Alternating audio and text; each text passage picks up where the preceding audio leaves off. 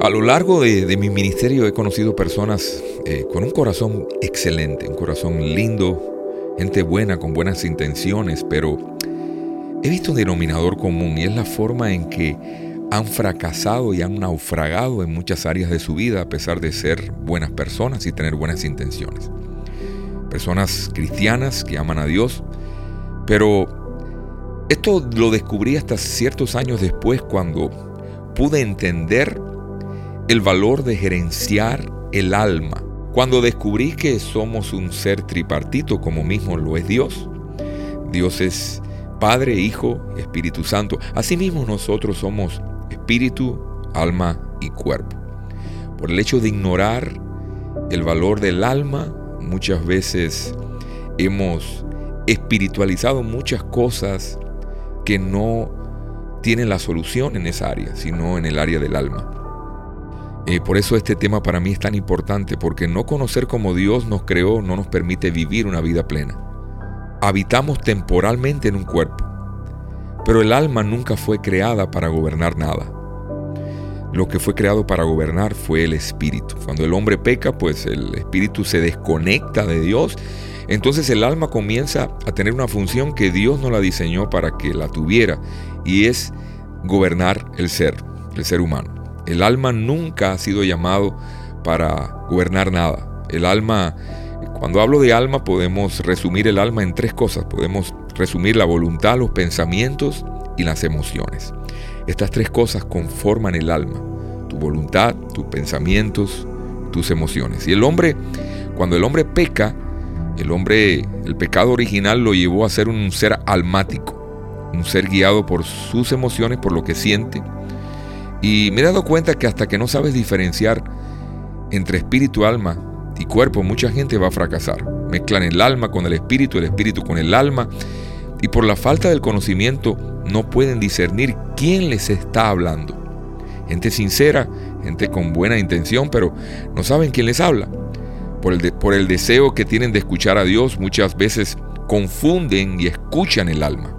Consecuencias toman decisiones fuera de tiempo, comienzan a emprender cosas a los que Dios no los llamó a hacer y dejamos de hacer las cosas que Dios sí nos llamó a hacer. Dios habla al espíritu, Dios no habla al alma, porque Dios es espíritu y nuestro espíritu cuando es vivificado por la, la presencia de Dios, tiene la habilidad y la capacidad de conectarse con Dios. Todo líder, toda persona con llamado, con propósito, que quiere alcanzar nuevas metas, debe aprender a diferenciar estos términos.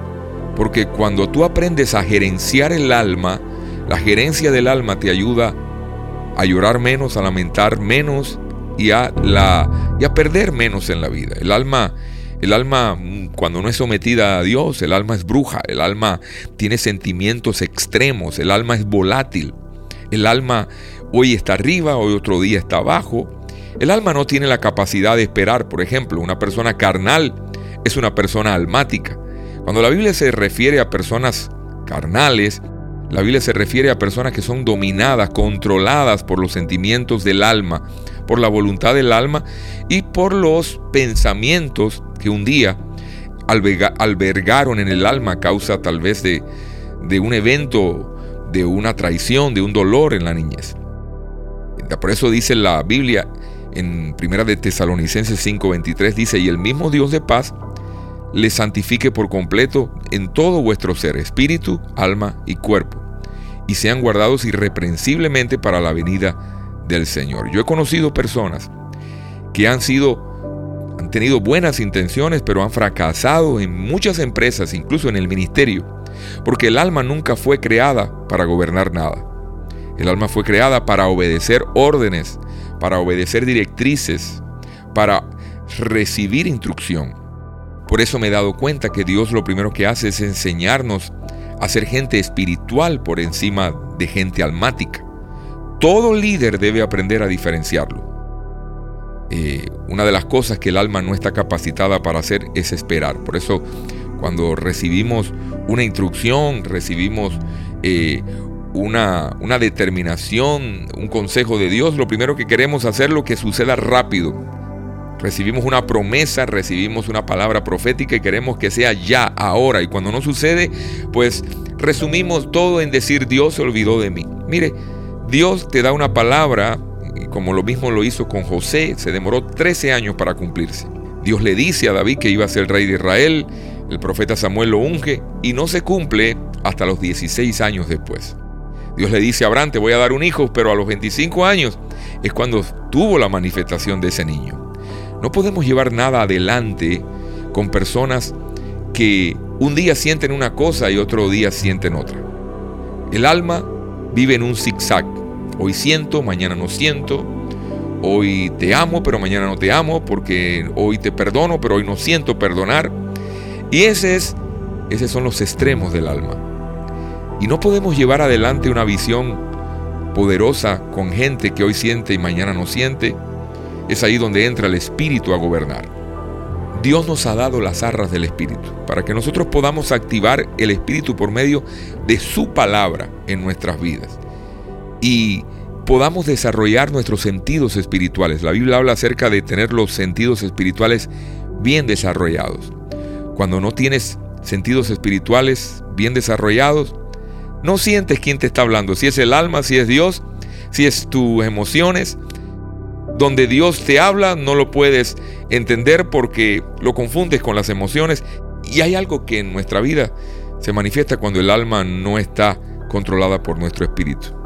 Se puede manifestar baja autoestima, temor a hablar en público, introversión, tendencias a la depresión, tendencias a murmurar y a criticar a la gente, enojarte, ofenderte con frecuencia y con mucha facilidad patrones de cambios constantes en la vida, repetir ciclos y hasta que usted no se da cuenta que no es normal, entonces usted no puede rectificar y enderezar su destino. Hoy vengo a decirte que solamente la palabra de Dios, solamente reconociendo los ciclos repetitivos que has vivido y los problemas en que te has metido, es la única forma de poder rectificar que Hemos sido personas por un día, por, dos años, por tres años, por toda la vida. Tal vez que hemos sido controlados por el alma. Pero hoy el Señor nos dice que su palabra es viva y eficaz y es más cortante que toda espada de dos filos que penetra hasta partir el alma y el espíritu. O sea, la Biblia dice que la palabra es como una espada, la palabra de Dios que divide entre el alma y el espíritu. Solamente su palabra te puede ayudar a discernir las voces que escuchas los consejos que escuchas, los sentimientos que muchas veces vienen y suben a tu corazón y hacen tomar decisiones que no vienen de Dios.